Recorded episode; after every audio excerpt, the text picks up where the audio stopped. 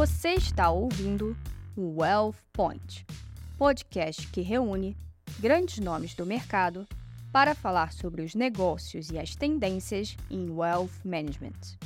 Eu sou Patrícia Vale e o programa de hoje é sobre os avanços e desafios no Brasil da alocação em investimentos sustentáveis, ou ESG, da sigla em inglês Environmental Social Governance. Para entender como as grandes assets endereçam o tema e como analisam o progresso regulatório e a maturidade dos investidores, recebo Marcelo Melo, CEO da Sul América Investimentos, e Denísio Liberato, CEO da BB Asset Management. Bem-vindos ao Wealth Point. Obrigado, obrigado. Prazer estar aqui. Obrigado pelo convite. Prazer é meu de ter vocês para a gente discutir esse tema tão importante. E o... vocês são uma das gestoras que realmente estão engajadas com esses princípios. Mas isso não foi desde o início, né? Teve um momento que vocês falaram assim: vamos entrar nessa pauta, vamos começar isso. Então, a gente queria entender um pouco como que surgiu essa ideia de entrar no mundo dos investimentos sustentáveis e os desafios do início. Marcelo, você pode começar essa? Claro, é, de novo, prazer estar aqui com você, com, com o Denísio. É, a gente, a Sul América Investimentos existe desde 1998. É, a gente, desde o início, a gente tinha um filtro negativo. Geralmente, o filtro negativo é a estratégia de quem está iniciando uma jornada ESG. Então, a gente eliminava algumas empresas, os setores cujos princípios é, não, não se alinhavam aos nossos. Mas a gente percebia que a gente penalizava aquelas empresas desalinhadas com os nossos princípios, mas a gente não premiava empresas mais aderentes aos nossos princípios. E a gente precisava de ajuda para avançar nessa, nessa jornada de passar de uma estratégia de ESG filtro negativo para uma estratégia de integração ESG. E aí, em, dois, em 2009, a Sul América Investimentos virou signatária do PRI, dos Princípios de Investimentos Responsáveis da, da ONU, e o objetivo ali era buscar ajuda para fazer um assessment no nosso, no nosso processo de investimentos e ver como é que a gente poderia engajar o time, é, começar é, do, da liderança a, a, esse, esse engajamento e trabalhar em toda essa jornada de integração ESG. E de lá para cá a gente avançou bastante. É, hoje a gente está trabalhando muito a questão do engajamento, que acho que é, um, é uma iniciativa que vem a partir do momento que você já tem maturidade na integração do, do, do A, do S e do G. E é nesse momento que a gente está aqui hoje é, praticamente todos os nossos 62 bilhões de reais administrados passam por um processo de integração em ESG e agora avançando no engajamento junto às empresas, ou empresas listadas em bolsa ou os emissores de crédito. Denísio, conta um pouquinho como é que foi a trajetória na BB Asset. Uh, eu também agradeço o convite, Patrícia, ótimo estar aqui com você, com o Marcelo, um prazer enorme, né? A BB Asset é signatária do PRI desde 2010, né? É, desde 2010 ela vem incorporando esses princípios do, do, do, PRI. Com a minha chegada na gestora em julho agora de, de 2023, é, pelo fato de eu ser o board member né, do, do, do PRI desde janeiro é, e ter um pouco desse cabedal, desse ferramental, tem todas reuniões mensais no conselho, tem muita tecnologia que eu acabei absorvendo, seja no conselho do PRI, é, seja também pela minha casa anterior, que é a Previ, que é um fundo de pensão que é um signatário fundador do PRI. A Previ ajudou a fundar o PRI em 2005. Ela já tinha um pouco desse cabedal do engajamento, como o Marcelo colocou muito bem aqui. A Previ, que é o Fundo de Pensão dos Funcionários do Banco do Brasil, ela tem uma carteira de renda variável gigantesca e uma carteira é, buy and hold e, e nada mais importante para um fundo de pensão ter certeza onde está alocando os recursos. Então, a Previ é uma das que engaja muito no mercado brasileiro já há muito tempo. Então, eu peguei esse cabedal da Previ, esse know-how de ter passado lá três anos, mais a minha experiência no board do PRI, é, para tentar aprimorar as práticas da, da, da, da BB Asset em direção ao mundo do, do ISD, né? É, então, são uh, um trilhão e meio sobre, sobre, de recursos sobre gestão, também a gente integra com metodologia proprietária, mas é um bom espaço para aprimoramento que a gente vai fazer agora, já nas próximas semanas, a gente tem coisa nova para anunciar em termos de, de, de, um passo muito forte rumo a, a, não vou falar que estado da arte, pode soar um pouco até até blazer, mas é o seguinte, incorporar de forma mais forte é, todo o potencial que o Brasil tem em gerar ativos verdes, gerar externalidade positiva para a economia global e ser, de fato, o grande receptor é, do investidor internacional que quer descarbonizar seu portfólio por questão até regulatória. Perfeito. Antes da gente entrar nessa pauta, queria que vocês falassem sobre os desafios mesmo, de começar. Vocês viram lá com os princípios dos Responsible Investments, né, o PRI, como se devia fazer, mas a brasileirar para cá, né, é uma outra história. E tem muita gente que quer, quer começar, né, ou quer tentar entender e queria entender um pouco dos desafios. Sendo sincero, assim, como é que como é que é colocar na prática? Quais são os principais desafios que a nossa indústria tem e que vocês mesmo como gestor, algo que vocês passaram, mudaram a visão quando vocês começaram a, a implementar isso? É super importante, talvez, Patrícia, um ponto inicial é base de dados. É, então, é, o primeiro ponto aqui, que eu acho que há uma distância é, muito forte em relação ao mercado brasileiro, mercados emergentes de uma forma geral, o mundo desenvolvido, é a qualidade da abertura de dados, né? Uh, o enforcement legal, né? É, do ambiente onde você está alocando recursos, né? Pensando na perspectiva do G ali, da governança, que acho que onde as coisas têm que começar, né? A empresa reporta adequadamente os números, é, se ela fala que está faturando 100 bilhões, é 100 bilhões mesmo. É, se ela tem fala, estou devendo aqui 40 bi, é 40 bi, mesmo isso é muito importante. O primeiro passo é esse.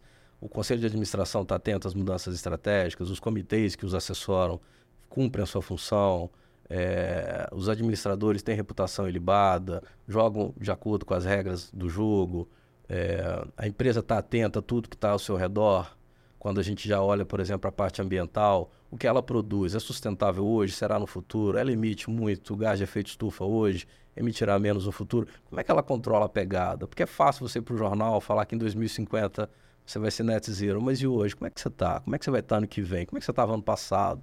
É, então a gente bate muito nessas coisas. Então há metodologias fantásticas, mas que você precisa de série temporal, você precisa de acompanhar a empresa ao longo do tempo. Você precisa entender o que, que ela está fazendo, quais são as inovações ao redor do que ela faz. Está sob ameaça ou não, né? É, do ponto de vista da cadeia de valor, é, quem te entrega o, o insumo comprometido com essa pauta, o seu cliente gosta do seu produto, é um produto que é, é pode ser submetido ao escrutínio público, que não, enfim, não tem nenhuma letrinha miúda ali de canto de página. É tudo isso que a gente tem que olhar, né? Lá fora, os reguladores estão muito avançados por conta de, de, de, de, de um aspecto até regulatório, né? Os, os, fundos que são meus colegas no, no, no, PRI, eles são obrigados a reportar a pegada de carbono do portfólio esse ano, ano que vem, daqui no próximo ano, e sempre na trajetória declinante. Plano de ação, para de caso você tenha uma, uma ação no seu portfólio que vá que vai virar pó por conta de uma regulação, vai ser muito penalizada com a adoção de um mercado de crédito carbono. Como é que você vai fazer? O que, que você, é, é esse ponto que a gente precisa caminhar, né? É, e a gente pode se beneficiar dessa, dessa, desse avanço do mercado internacional e tentar tropicalizar, obviamente, como você colocou, adaptando a realidade brasileira, vários pontos, né? Mas eu, eu, eu daria uma primeira fala aqui de que base de dados, informação, disclosure, transparência, a CVM tem sido muito ativa nisso, né? Soltou a resolução 93 que vai buscar aí é, com que as empresas brasileiras sigam já esse padrão em 2026. Então é, é isso que vai fazer com que a gente avance rapidamente. Perfeito. O Denísio, ele deu um enfoque para o desafio externo, né? Junto, a, a o, junto aos, aos investimentos investidos. E eu acho que, é, tentando complementar com o desafio interno, é, a nossa experiência, ela, primeiro que tem, tem uma necessidade do tom ouvir de cima. Então, é, o processo de integração ESG tem que começar pela liderança, a liderança tem que praticar. E, e é um processo educativo também, porque é, você entrar em todos os meandros do que é, significa é, o social, o ambiental e mesmo governança, que o mercado tem mais maturidade para tratar, tratar de temas relacionados à governança, é, você precisa de muita educação. Então, você falar de equidade, você falar de inclusão, são temas que você pode passar semanas falando e, e eles não vão é, terminar por aí. Então, o que a gente procurou fazer foi, primeiro, mostrar que a liderança estava muito engajada, é, levar para os KPIs relacionados à remuneração dos times de investimentos. temas de integração ESG, é, fazendo com que os times entendessem lá atrás que é, a análise dos temas relacionados a, a, ao ESG é, mitiga risco. Então, na verdade, o que a gente estava analisando era potenciais passivos futuros que poderiam impactar o valuation das empresas. É, então, esse processo educativo foi um desafio muito grande para a gente. O momento que a gente está agora é o momento de mostrar para os times a importância do engajamento, como se engaja, porque uma casa como a Sul América Investimentos, que administra 62 bilhões, não vai conseguir engajar com todo mundo. Algumas situações nem vai ter materialidade para isso. É... Então a gente precisa escolher com quem a gente vai buscar um engajamento maior para ter uma evolução, para ver essa empresa que a gente quer investir ou investir mais e precisa fazer algum, algum trabalho de evolução ESG, a gente precisa fazer escolhas.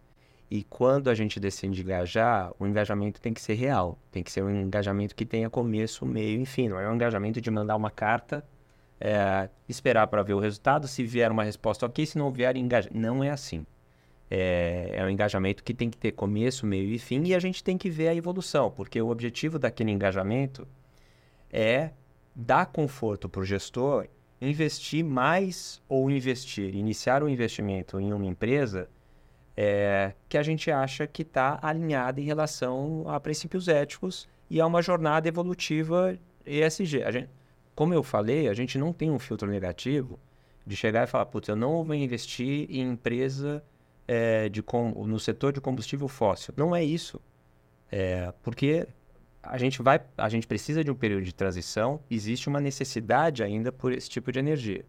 Mas quando a gente fala de políticas ESG, é, a gente trabalha no conceito de best in class. Então eu dou um score para um determinado setor e vou dar um score para as empresas, score ESG e vou dar um score ESG para aquelas empresas que estão inseridas naquele setor. Então se eu tenho um setor, uma empresa nesse setor de combustível fóssil que tem um score melhor do que o setor, significa que essa empresa está fazendo uma evolução é, nessa transição energética. É, e é aí que a gente tenta é, buscar o nosso caminho. Então, processo educativo, o tom da liderança e engajamento para a gente tem sido desafios é, interessantes e que exigem muito esforço para que a gente mantenha essa jornada sem sem perder de vista o resultado final. E você tocou num ponto muito importante que é já a primeira escolha que se faz no investimento ISG, né? Se é você vai fazer um, uma seleção por exclusão, né? O que eu quero, o que eu não quero investir, ou se eu vou acompanhando um processo, né? Há quem diga que aqui no Brasil não se dá para fazer esse processo de exclusão, até porque a gente ainda é um país emergente que está começando e que as próprias empresas também não têm essa maturidade. A gente tem um mercado bem menor também, né, para a escolha de, de ativos. E que o papel do, dos investidores, né, do mercado financeiro seria então exatamente fazer esse engajamento, né, ajudar. Mas como que, que a gente coloca essa pauta para as empresas? Como que é, se diz a ela, como gestora, que você precisa de resultados e como cobrar esse, esses resultados. Acho que Denísio, é da maior asset né, do Brasil, poderia dizer como que vocês abordam essa questão. É, o... deixa eu voltar nesse ponto do engajamento aqui do Marcelo, aqui complementando. É, você, se você olha para um modelo de negócio, digamos o seguinte, ó, é, eu vou extrair petróleo, ou vou extrair minério de ferro, ou eu vou, eu vou, eu vou abater gado, eu vou fazer, transformar, uh, transformar uh, uh, commodity primária num, num, bem final, né? Tudo tem processo produtivo, né? Esse processo produtivo que você está fazendo hoje, é, dá para fugir dele? Um pouco do que o Marcelo falou, não, não dá para fugir, não tem alternativa. Você está investindo em inovação, você está pensando logo ali na frente para onde é que essa indústria vai, é, você já está incorporando que vai existir um mercado de crédito de carbono, que você vai ser taxado, sua margem cai para quanto? é, os riscos, né? A, a, a, forma mais fácil, Patrícia, de ver isso de fato é gestão de riscos, né? É, no sentido de que você pode estar sujeito a um estresse hídrico, é, você pode estar sujeito a, a, eventos climáticos extremos, né? Por exemplo, a gente, o Banco do Brasil, né? Falando da minha casa original, que é um banco muito exposto a agronegócio, super dependente de clima, né? Ó, se, os, se, os, eventos climáticos extremos, né? Pensar em seguradora também, né, Marcelo?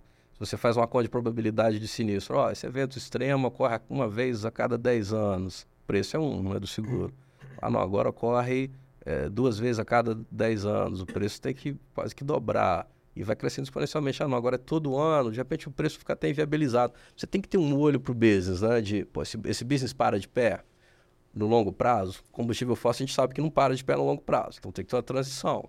Então, o que você fica atento é o seguinte, ó, vamos aproveitar as oportunidades de curto prazo, tem guerra, o petróleo está nas alturas, mas vamos ver qual que é a porta de saída, para onde é que isso vai, né? A gente é gestor, a gente precisa dar retorno no portfólio. Além disso, é, é importante talvez falar um pouquinho de mandato aqui, Patrícia, é, tem, tem investidor que tem paciência, tem bolso fundo, consegue esperar, tem investidor que não tem. Uh, lá no PRI a gente fala muito desses do longo prazo, que são as pessoas que inclusive têm mais voz lá dentro. Fundo de pensão consegue esperar décadas.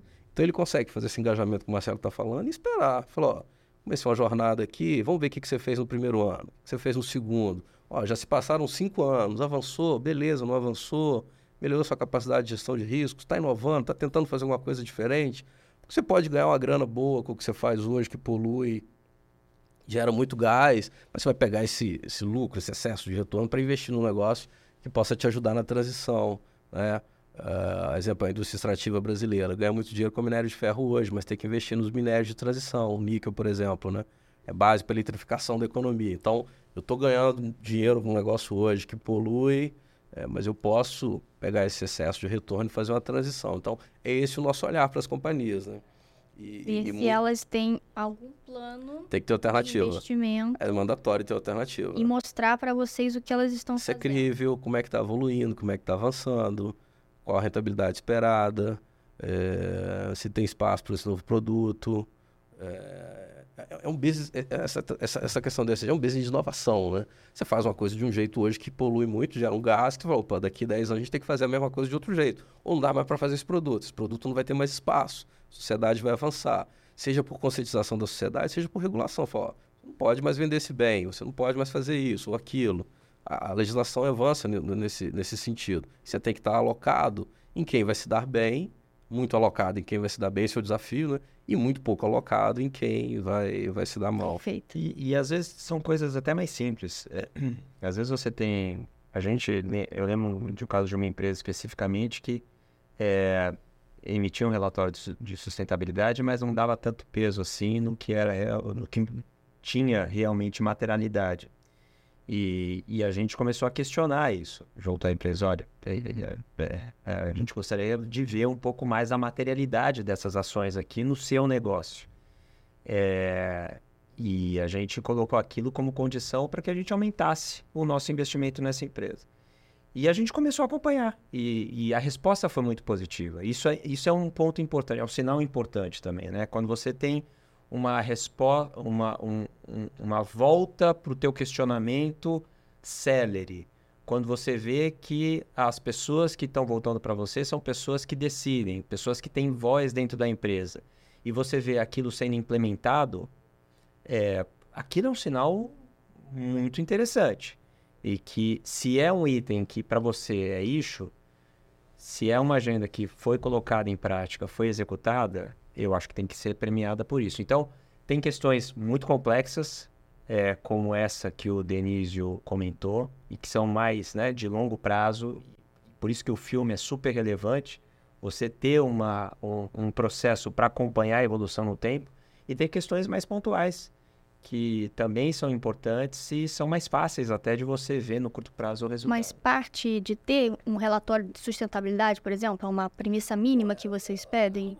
Olha, Você a gente cobra essa empresa. Não, a gente é uma casa. A gente é uma casa que é, só opera ativos líquidos. Então, na parte de crédito, só high grade. Na parte de bolsa, só ações listadas. Então, esse mercado é um mercado que tem muito acesso ao, ao mercado de capitais. Então, todo mundo emite relatório de sustentabilidade, todo. Mas o, eu acho que o mais importante aqui, nesse mercado que a gente opera, que tem muito acesso ao mercado de capitais, é você é, entender a coerência das ações daquela empresa e a materialidade. o que, que é coerência? Putz, eu tenho uma empresa que é, tem uma ação muito bacana, recente, sobre inclusão e equidade. Mas a gente vai ver lá na época da pandemia, a empresa foi super resistente em mandar todo mundo para casa. É, não tem nada demais a empresa começar agora a virar a chavinha, mas precisa mais de tempo para a gente acompanhar para ver se aquilo é coerente com o que aconteceu no passado e se é uma nova política da empresa. Materialidade. Putz, uma instituição financeira. Uma instituição financeira está trabalhando a pegada de carbono. É super bacana. Mas o mais relevante para uma instituição financeira é como é que ela está trabalhando as políticas relacionadas à LGPD que é o mais material para ela. Então, é, eu acho que informação não é um problema de mercado, deste mercado líquido.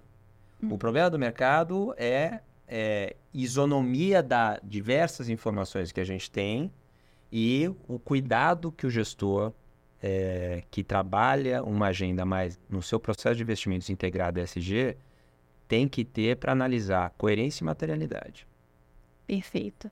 E vocês tocaram outro assunto que é investimentos sustentáveis, né? ESG não é um investimento filantrópico, né? Ele precisa dar retorno e há bolsos diferentes e expectativas diferentes em relação a isso e que muda muito o, o, o jeito com que vocês podem é, agir de acordo com esses investimentos, né? Então, quanto que vocês acham que os investidores brasileiros já estão maduros é, nesse tema? E aí queria que vocês separassem dos institucionais, do wealth, do varejo. Como é que é a leitura que vocês veem? Que, que ponto está hoje esse amadurecimento? Pode começar essa, Marcelo. Posso. O... Eu acho que o investidor institucional ele ele está um pouco mais maduro. É, a gente percebe já nos processos de diligência é, perguntas sobre o tema ainda um pouco superficiais, mas esse processo vai avançar. É, os consultores de investimentos contratados pelos investidores institucionais para fazer processos de seleções também consideram esse tema de forma mais é, relevante hoje. É, e quando a gente fala no varejo, aí está muito distante. Esse é um tema ainda que ouviu falar, mas não sabe como chegar, não sabe como analisar, não sabe o que escolher.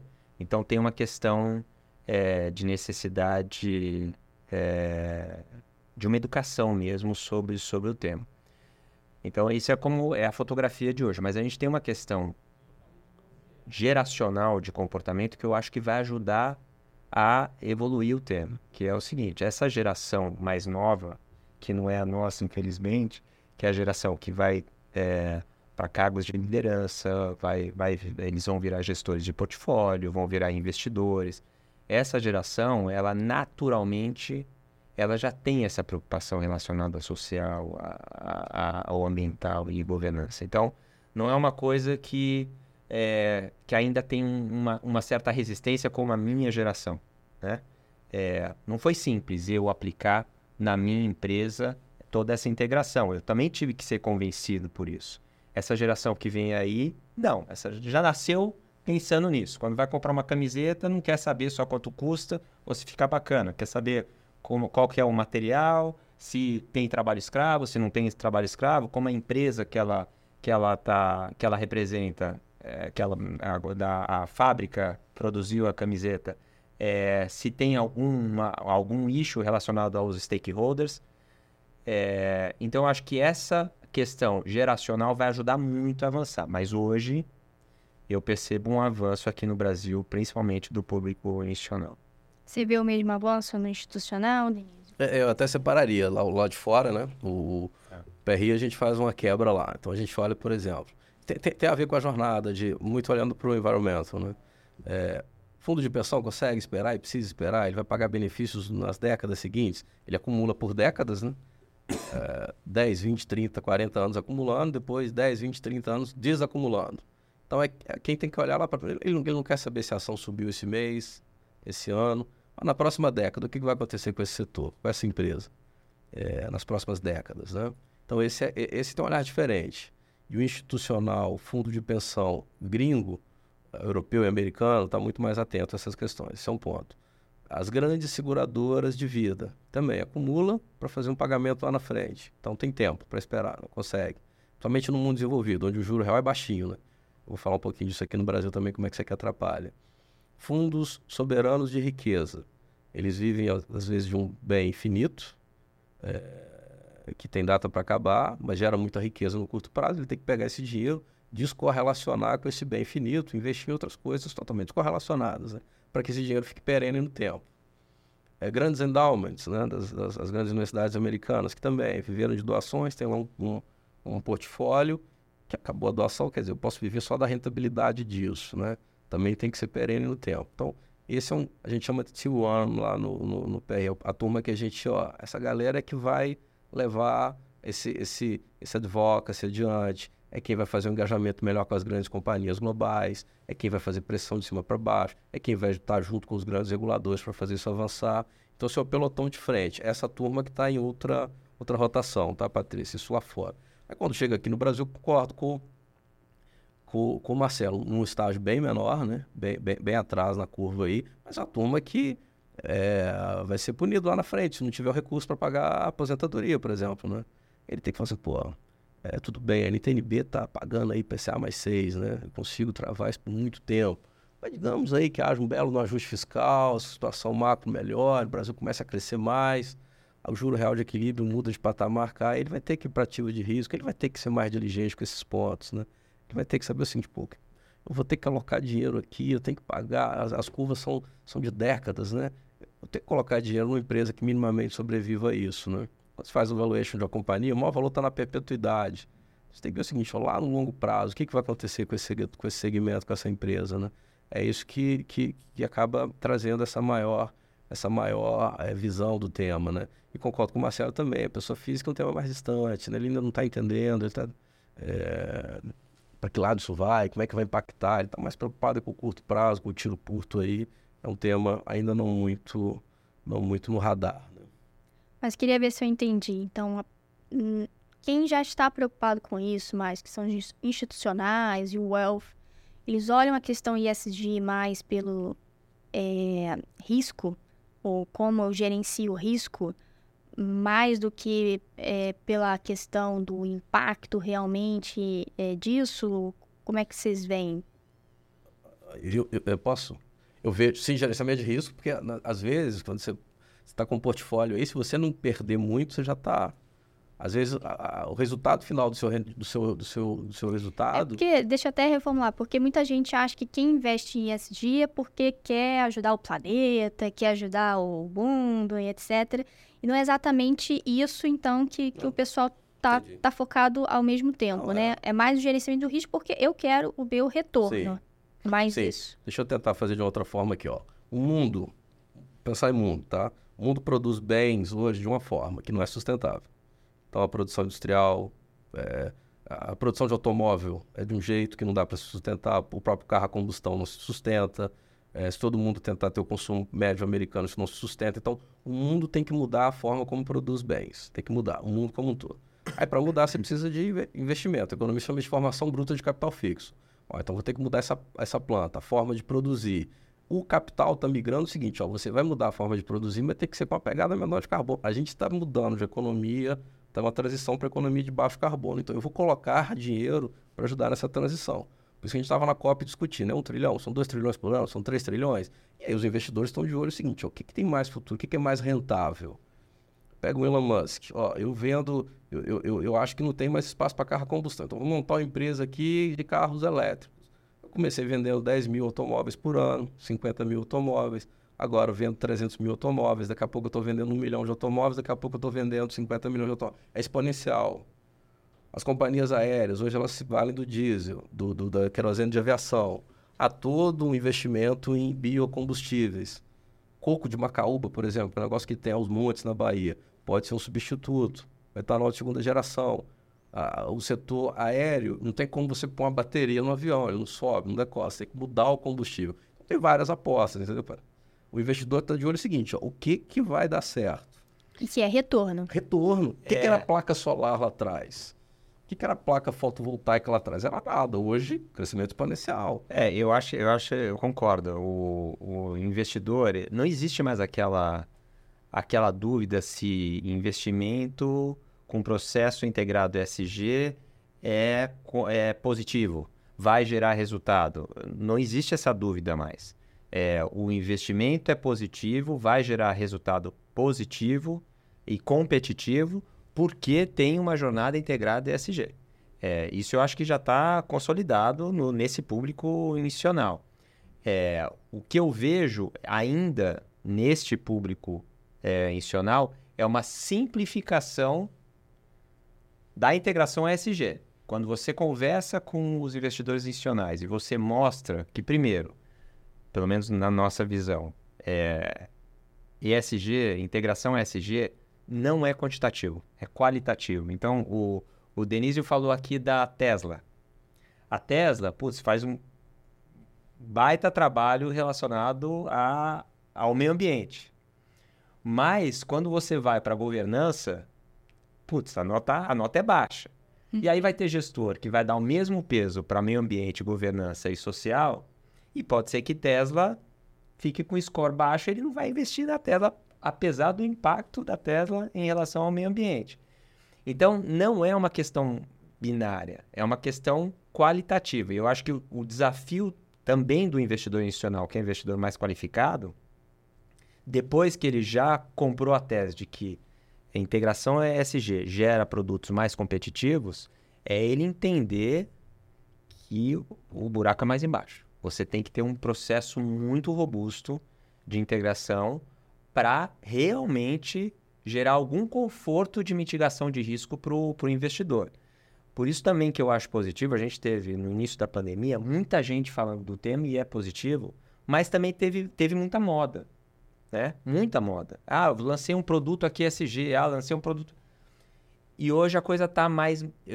Você não ouve tanta gente né, falando sobre tema é, de forma mais vazia, mas você vê mais conteúdo. E eu acho que o regulador e o autorregulador ajuda nisso. Então, a, o código de autorregulação da Ambima, no início do ano passado, final de 2021, início de 2022, veio com um código de autorregulação para IS, para fundos de eh, investimento sustentável, uhum. IS. E são poucos os fundos hoje. Por quê? Porque você, primeiro você vai para o mercado, você dá o, o nome IS, depois a Ambima vem e faz um escrutínio no teu processo para ver se de fato você emprega um, um processo robusto de integração ESG. Hoje são pouquíssimos fundos que têm esse. A gente está falando, a indústria de fundos hoje tem 8 tri, é, fundos com, com o sufixo IS, a gente tem 8 bilhões. É, e desses 8 bilhões, 1 bilhão e meio são fundos da Sul América. Então é, é um mercado que ainda tem muito a crescer. Mas eu acho que o maior desafio hoje é a gente conseguir sensibilizar os nossos investidores que não é binário, que é qualitativo, que tem muita coisa por trás dessa integração. Perfeito. Agora, um outro canal de onde vem isso é a da regulação. Como o Denise falou, né, lá fora tem que fazer assim ou não, né? Aqui a gente ainda está pela opção, né? Os investidores que acreditam que isso é um melhor retorno no longo prazo, minimizar os riscos, mas a gente também está avançando na parte é, regulatória. Queria que vocês dissessem quanto que vocês acham que é o peso de uma regulação é, e como que a gente vem andando em relação a isso. Estamos num processo positivo aí é, para a gente conseguir fazer talvez com que também fique mais é, aberto, transparente e os dados né, que sejam necessários para isso também mais fáceis de, de serem comparados né, e de se achar?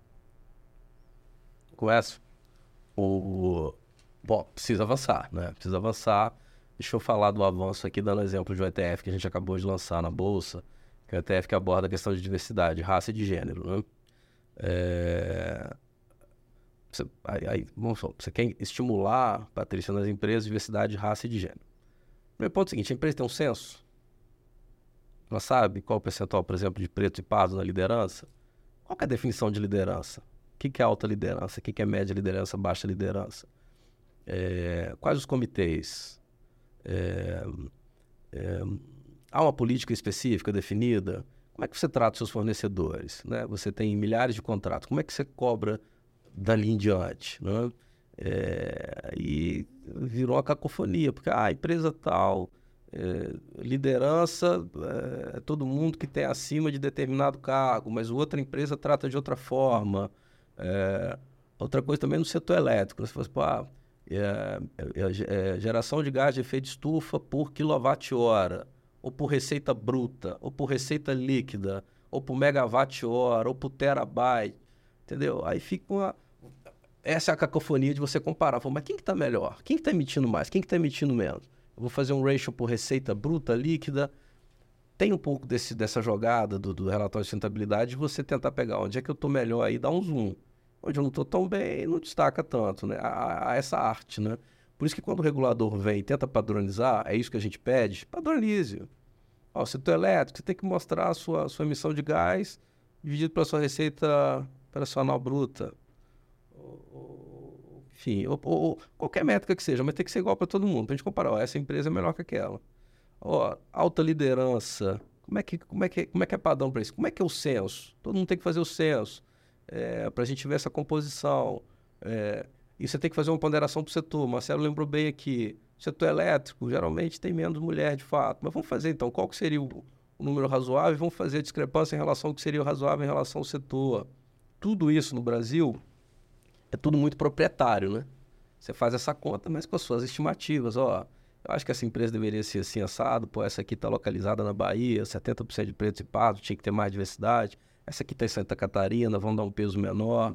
Qual é a importância disso? O Brasil é desigual, o mercado de trabalho não absorve mulheres negros da forma como deveria absorver. Isso é importante para deixar a economia mais dinâmica, senão a renda fica concentrada no topo. A economia brasileira tem 40 anos que não cresce. Então, uma série de coisas aí que você acaba fazendo proprietário, ao seu modo, e tentando influenciar a partir dali. Se o regulador dá um norte, ó, vai ter que ser assim, vai ter que ser assado. E a CVM fez um belo avanço aqui, é o 93 que eu disse, né? O ISSB é o, é o, é o, é o, é o, é o fórum internacional para você fazer a contabilidade aí da, da, das finanças verdes, digamos assim, né?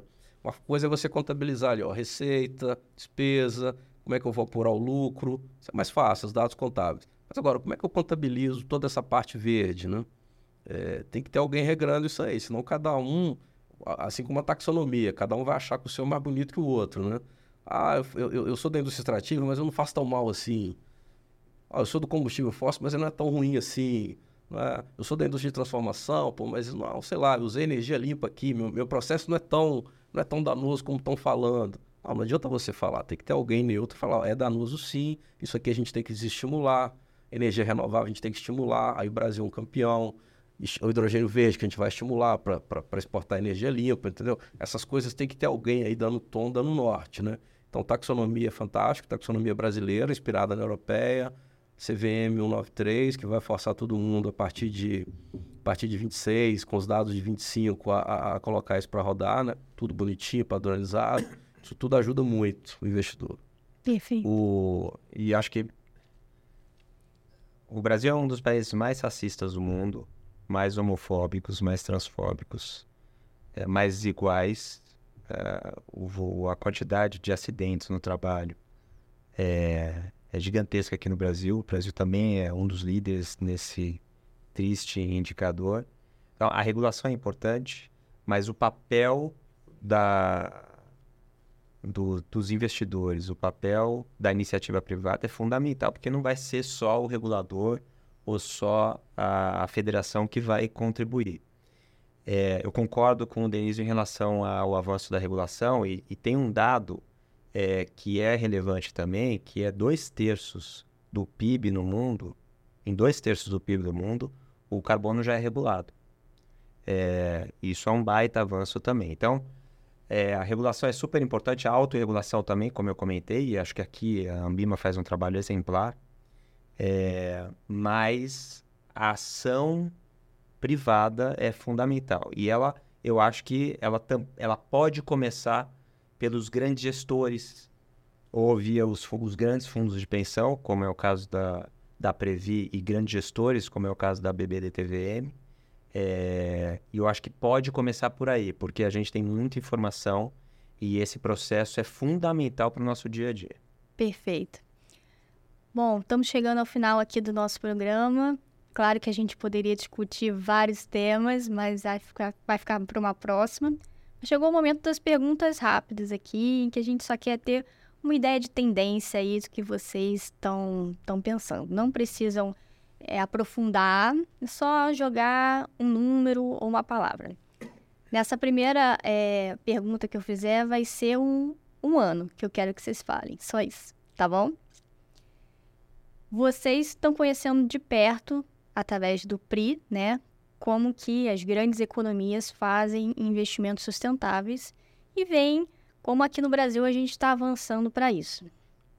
Qual seria o ano em que o Brasil conseguiria fazer um catch-up aí com o que, que é feito lá fora? Que ano vocês disfrutariam?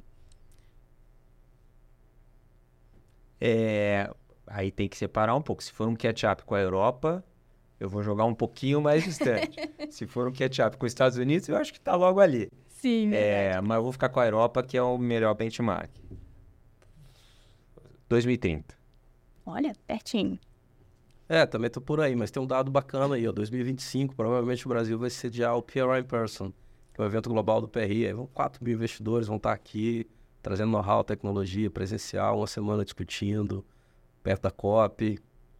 Então vai ser, vai ser, um, vai ser, um, vai ser um marco, né? Uhum. Bacana. Se a gente colo conseguir colocar isso de pé, né? Então, aí pode dar uma aceleradinha, mas eu tô com o Marcelo. Tem, tem, tem, tem, tem lenha para queimar aí. Perfeito. E agora, em uma frase, queria que vocês dissessem: o mundo olha a verdade para o Brasil como um, um, um, grande celeiro a se olhar em relação ao ISD, né? E onde que eles querem que, que a gente evolua. E muitas vezes dizem até que tem muito a aprender com a gente. E vocês que estão aí desses dois lados poderiam dizer isso. O que, que talvez o Brasil, então, pudesse é, ensinar ao mundo nesse tipo de investimento? O Brasil é capacidade de geração de energia limpa e discutível, tem a floresta, captura carbono, tem uma série de soluções baseadas em natureza. Tem, tem, não tenho dúvida, o Brasil, tô que está com bola da vez, a Copa aqui 30 vai ser em Belém. É, é, a gente tem a capacidade de gerar esses ativos verdes que o mundo demanda, né, para descarbonizar o portfólio. É só organizar um pouquinho a casa e, e colocar isso para andar biocombustíveis. O Brasil é abençoado nesse sentido, sem sombra de dúvida. É no ambiental mesmo, então, Marcelo? Nosso ponto. Eu, eu acho que, eu acho que, eu, eu não vou, para não repetir o que o Denizio falou, que eu concordo, é, eu acho que a gente já é um exemplo, principalmente na nossa indústria, de transparência. Né? Quando a gente olha mercado americano, mesmo mercado europeu, essa dinâmica de abrir carteira, abrir portfólio, dar todo o disclosure para o mercado de tudo que você faz o tempo inteiro, o tempo inteiro, real time, você não vê em outros lugares. E eu acho que esse nível de transparência que a gente dá é, dos ativos disponíveis hoje, a gente também tem muita competência para dar é, em políticas integradas à ESG. Então, eu acho que a gente tem a faca e o queijo na mão. Perfeito. Gente, foi um prazer ter vocês aqui, essa discussão tão rica. E a gente vai se falando. Prazer. Obrigado. Obrigada também à nossa audiência. Esse episódio vai estar no site do Neofeed e também nas principais plataformas de streaming. Até a próxima!